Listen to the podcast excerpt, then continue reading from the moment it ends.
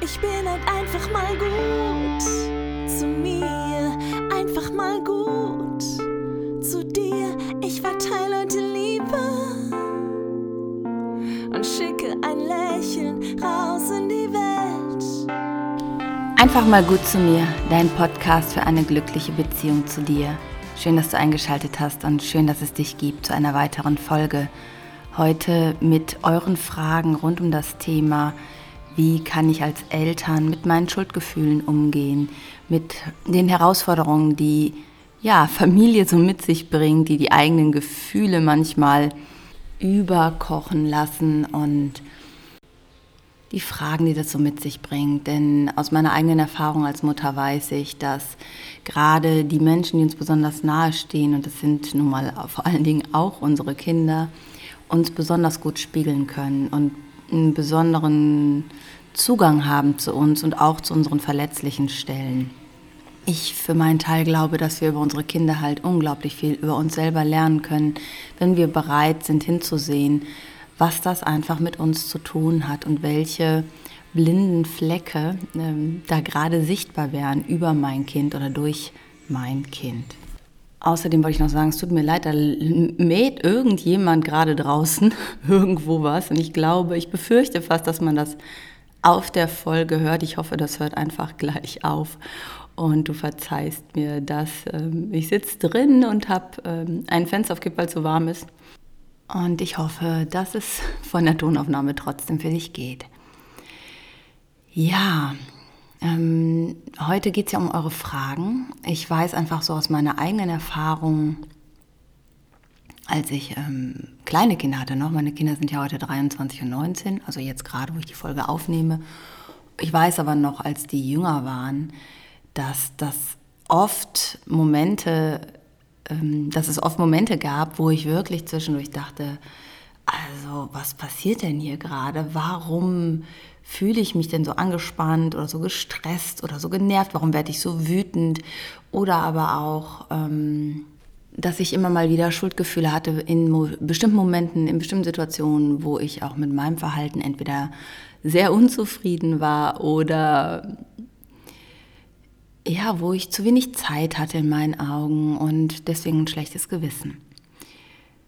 In den letzten 23 Jahren als Mama habe ich aber immer wieder festgestellt, dass meine innere Wirklichkeit, also meine Welt, wie ich mit den Dingen umgehe, sehr stark aufgenommen wird von meinem Kind und übernommen wird oder halt ins Gegenteil rutscht. Also das sind zwei Sachen, die mir sehr, sehr oft auffallen, auch in der Begleitung von Eltern. Ich weiß nicht, ob du mein erstes Buch kennst, Die entspannte Familie, wie man aus einer Mücke keinen Elefanten macht. Da beschreibe ich auch ganz, ganz viele Beispiele, die mir so deutlich geworden sind im Prozess mit meinen Kindern. Und letztlich ist es so, dass unsere Kinder oder wir auch, als wir als Kinder auf die Welt kamen, ganz, ganz feine Antennen haben für unsere Eltern, für unsere Bezugsperson. Feine Antennen, wie sind sie drauf? Wofür kriege ich Aufmerksamkeit? Wofür kriege ich Anerkennung? Wofür kriege ich Liebe? Ähm, und wenn ich die Liebe nicht bekomme, ja, wie werde ich gesehen und gehört? Und Kinder haben in der Regel fünf Arten, auf sich aufmerksam zu machen, wenn es ihnen nicht so gut geht. Ähm, das erste ist, überangepasst zu sein, auf Leistung zu gehen, immer brav zu sein, immer lieb zu sein. Mm, das kann ein Hinweis darauf sein, dass es einem Kind nicht so gut geht, wenn es überangepasst ist. Nur die fallen meistens gar nicht so auf, die sitzen dann meistens später in der Praxis irgendwann und arbeiten das für sich auf. Das zweite ist Kinder, die rebellieren, die ständig in Widerstand gehen, die ständig in Kampf gehen, die ständig ähm, sich verweigern, die, naja, Erwachsene wir sagen, provozieren. Ich weiß nicht, ob es um Provokation geht, es geht um Herausfordern halt, ähm, wahrgenommen zu werden. Die dritte Variante ist es, körperliche Symptome zu haben, zu entwickeln, Kopfschmerzen, Bauchschmerzen, äh, alles ohne natürlich körperliche Ursachen aber immer so das Gefühl von ähm, irgendwas ist. Die vierte Variante, wie Kinder auf sich aufmerksam machen, ist es übers Schlafen, schlecht schlafen, Albträume, nicht durchschlafen, nicht alleine schlafen und so weiter. Ne? Also irgendwie übers Schlafen deutlich zu machen, dass ähm, da mh, hm, irgendwas ist, was sie bedrückt oder wo sie in Resonanz mit dir gehen, weil dich was bedrückt. Das kann natürlich auch passieren. Und das fünfte ist über das Essverhalten oder ich sage mal irgendwas, was in deiner Familie oder dir persönlich sehr wichtig ist, wo sie in den Gegenpol gehen. Häufig ist es das Essen. Ja, also äh, ganz, ganz wenig zu essen, nur ja, so spezielle Dinge zu essen, wenn das immer wieder Thema wird, dass das doch äh, nicht richtig ist und dass man noch mehr probieren muss und so weiter und so fort. Kann ein Hinweis sein. Ebenso wie ähm, viel zu viel zu essen, ja, heimlich zu essen, versteckt Sachen zu essen und so weiter und so fort. Diese Verhaltensweisen sind Ausdruck dafür, dass ähm, innerlich irgendwie ein Ungleichgewicht ist, eine Disbalance ist. Das kennen wir ja als Erwachsene genauso. Wir essen dann auch manchmal zu viel oder gar nicht mehr. Ne? Wir schlafen schlecht, wir sind gereizter ja, oder gehen immer mehr auf Leistung, Leistung, bis wir schon nicht mehr können. Also diese Muster setzen sich auch im Erwachsenenalter fort. Und wenn du als Erwachsener heute so ein Muster hast, dann kannst du dich auch selber mal fragen, äh, wann habe ich eigentlich damit angefangen? Wann habe ich angefangen, dieses Muster zu entwickeln und also wofür? Wofür war das gut, dieses Muster zu entwickeln? Was wollte ich damit erreichen? Was habe ich mir davon erhofft? Und sich natürlich, wie immer, bewusst zu machen, auch an der Stelle, dass das aus einer kindlichen Sicht entstanden ist, wo du dich viel abhängiger und hilfloser gefühlt hast und wo du viel mehr äh, von der Aufmerksamkeit, Zuwendung deiner Eltern auch ähm, abhängig warst. Ja, heute kannst du dir andere Menschen suchen, mit denen du kooperierst, ja, mit denen du dich umgibst. Aber als kleines Kind ist es schwierig, einfach woanders hinzuziehen. Ne? Ja, kommen wir mal zu eurer ersten Frage. Und die erste Frage, die mich erreicht hat dazu war, was, äh, wie gehe ich damit um, wenn ich Anteile an meinen Kindern beobachte, die mir sehr fremd sind und die ich ablehne. Also mit denen ich einfach nur sehr schwer umgehen kann. Ja, und irgendwie beantwortest du dir die Frage auch schon ein wenig, finde ich, nämlich du sagst, die ich sehr ablehne. Naja, wenn du sie in deinen Kindern ablehnst, dann kannst du davon ausgehen, dass du sie auch in dir selbst ablehnst. Da sage ich immer ganz gerne in der Arbeit mit den Eltern, also vielleicht auch in der Arbeit mit dir, wenn du hier wärst, würde ich dich fragen, welche Anteile leben deine Kinder oder dein Kind, die du dir nicht erlaubst? Welche Anteile leben deine Kinder, die du dir nicht erlaubst? Und wieso, weshalb, warum bewertest du die so negativ? Das heißt, welche Erfahrung hast du gemacht welches Leid hast du erfahren aufgrund dieses Verhaltens? Und jetzt passiert Folgendes. Wir haben also bestimmte Erfahrungen gemacht, die für uns selbst, also für dich sehr schmerzhaft waren. Die dir auf eine Art und Weise Leid zugefügt haben. Vielleicht als du äh, Kind warst, vielleicht aber auch mit dem Partner. Äh, also vielleicht sind sie deinem Partner einfach sehr ähnlich oder deiner Partnerin. Und hast in, in der Beziehung mit deinem Partner halt schmerzhafte Erfahrungen gemacht. Ja? Schmerzhafte Erfahrungen, äh, wie er mit dir umgegangen ist. Und jetzt siehst du dieses Verhalten an deinem Kind. Ja?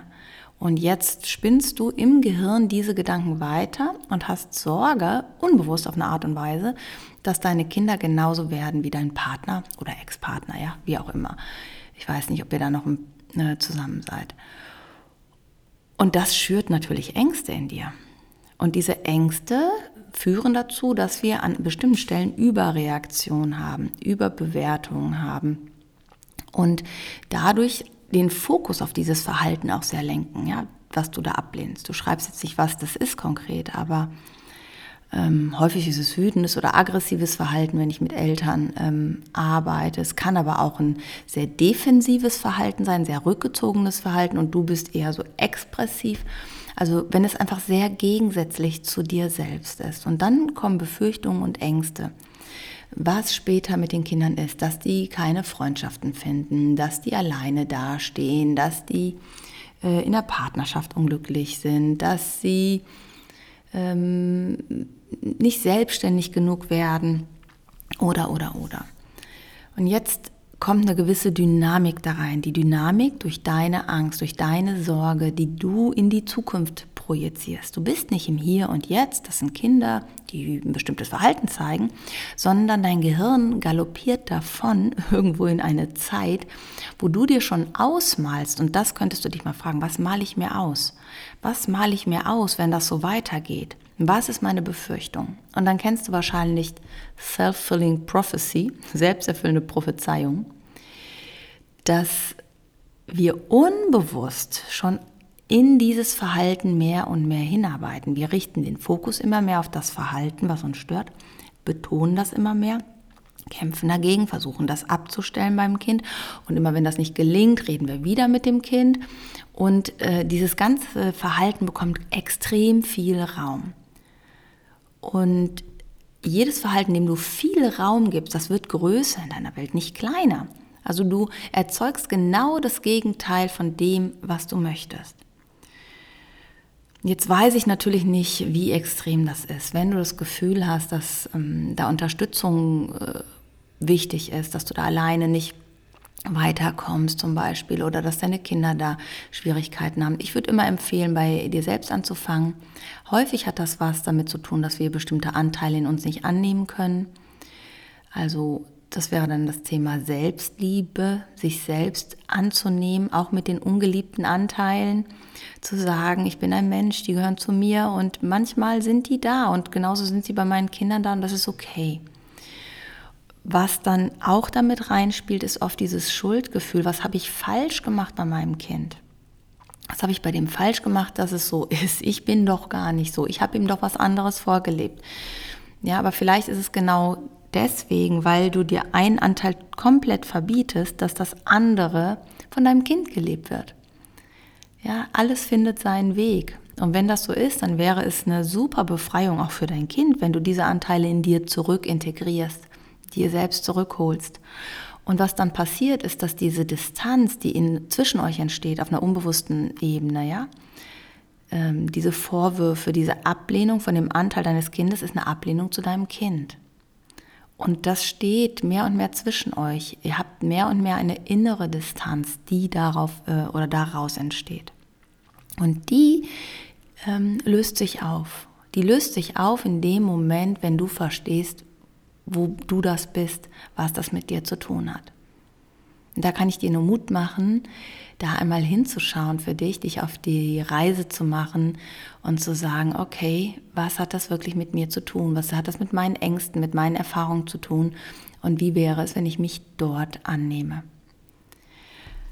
Ich hoffe, ich konnte dir schon mal ein bisschen weiterhelfen. Schreib mir sehr gerne, ob dir das gut getan hat. Kann ich euch sowieso, kommentiert das total gerne, entweder auf YouTube oder Instagram. Wenn euch die Folge gefällt, teilt es auch mega gerne. Ich freue mich einfach, wenn das in die Welt kommt. Ohne euch gäbe es den Podcast nicht, weil ich mache ihn ja für euch. Schreibt mir, wenn ihr Fragen habt, wenn ihr Themenwünsche habt. Ich greife das super gerne auf. Und bald wird auch mein YouTube-Kanal wiederbelebt, sage ich mal. Im Moment gibt es ja nur die Podcast-Folgen. Dort werde ich euch regelmäßig ähm, kurze Videos aufnehmen zu euren Fragen, auch außerhalb des Themenmonats vom Podcast. Also wenn ihr da Wünsche habt, schreibt mir super, super gerne. Okay, ich würde gerne noch eine zweite Frage äh, beantworten. Und ähm, die kommt von einer Mutter, die gesagt hat, wenn sie ihr Kind zur Schule bringt, dann kann sich das Kind nicht trennen. Es ist immer ein riesiges Theater, ein riesiges Gesch äh, ja, Geschrei, aber auch so eine Verzögerungstaktiken, die entstehen.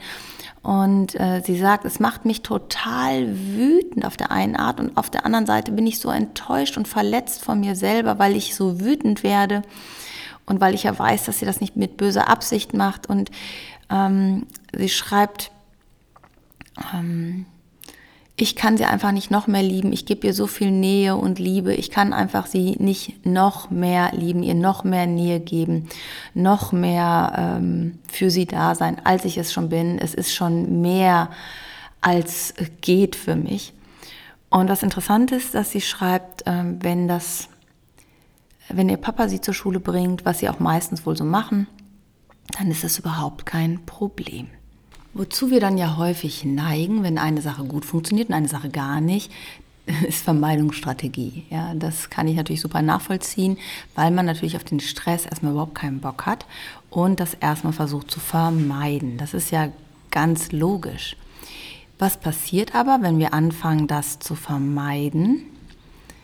Es ähm, ja, wird so besonders, es sticht so heraus. Ja? Also man findet ja keine wirkliche Lösung, das aufzulösen, sondern man äh, vermeidet ja einfach nur den Konflikt, man vermeidet einfach nur das Thema.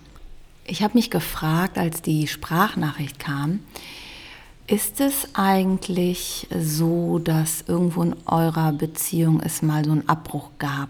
Sei es durch Krankheit, also dass eine von euch ins Krankenhaus musste und eine Trennung war unerwünscht. Manchmal ist das auch direkt nach der Geburt, ähm, dass sowas entsteht, ja, dass es Komplikationen gab oder ein Frühchen war und ähm, das Kind erstmal alleine war. Sowas kann sein, dass so eine plötzliche Trennung war. Und es kann sogar sein, dass das bei dir und deiner Mutter war und sich das jetzt aber überträgt auf dich und dein Kind. Das heißt, dass du damals die Sehnsucht nach deiner Mutter hattest mehr, dass du dir das mehr gewünscht hast und unbewusst dein Kind das spürt äh, und das auslebt. Es gibt total verrückte Geschichten da manchmal. Ich weiß aber eins, wenn das Kind das bei dir zeigt und nicht bei deinem Mann, hat es auf jeden Fall was mit dir zu tun. Und das heißt nicht, dass du schuld bist. Das ist ja absurd. Du gibst ja mehr, als, als dir gut tut manchmal gerade anscheinend. Ja? Du gibst ja mehr Liebe und Zuwendung und Nähe, als, du, als es dir selber gut tut. Was passiert? Das Kind spürt auf einer weiteren Ebene, du bist zwar da und gibst mir Nähe, aber es ist so eine Ambivalenz. Auf der einen Seite spürt sie auch, dass es dir ein bisschen zu viel ist. Und dadurch wird dieser Verlust noch stärker getriggert. Ja? Also frag dich bitte einmal, wo in eurer Beziehung gab es mal so einen Abbruch und Verlust? Gab es da etwas? Ähm, war da irgendwas, dass du krank warst, dass deine Tochter krank war, dass deine Mutter krank war, dass du zu deiner Mutter einen Verlust hattest? Also prüf das mal, woher kommt dieses Verlustthema? Und dann mach dir klar, dein Kind ist sicher. Du musst das nicht kompensieren, weil Heute bist du da, jetzt bist du da und du darfst für deine Grenzen sorgen. Und du bist keine schlechte Mama, wenn du auch mal Raum für dich brauchst. Wenn du dir auch diesen Raum nimmst. Das ist ja genauso, wie du den Raum deinem Kind eingestehst, wenn es mal mit anderen spielt oder so. Genauso kannst du dir diesen Raum zugestehen. Das ist sogar ganz, ganz wichtig für dein Kind. Ich bin mir sicher, dass dein Mann das macht. Wie macht dein Mann das, dass er ähm, ja, dass deine Tochter bei ihm so anders reagiert. Frag ihn doch mal, sprecht auch darüber. Ich bin mir sicher, dass auch dein Mann einen guten Rat für dich hat und dich auch gut kennt. Ähm, sei bereit zuzuhören. Sei offen für das, was kommt. Sieh das nicht als Kritik, sieh das nicht als Angriff oder sowas, sondern frag dich, ist da wirklich was dran? Und bei mir habe ich festgestellt, dann, wenn ich mich am meisten wehre, dann, wenn ich sage, auf gar keinen Fall, also wenn so richtig Widerstand in mir hochkommt, dann bin ich mir heute immer sicher, shit, da ist was dran, da ist ein blinder Fleck. Und auch wenn du das vielleicht nicht direkt im Gespräch zugeben möchtest oder wahrhaben möchtest, wenn du merkst, es kommt Widerstand, dann nimm dir einfach einen Moment Zeit, eine Nacht drüber zu schlafen oder zwei und dann nochmal ins Gespräch zu gehen. Wenn du wirklich offen zuhörst, wenn du offen hörst, wie nimmt dein Partner das wahr im Kontakt? Was hat er für Ideen? Wie erlebt er dich anders?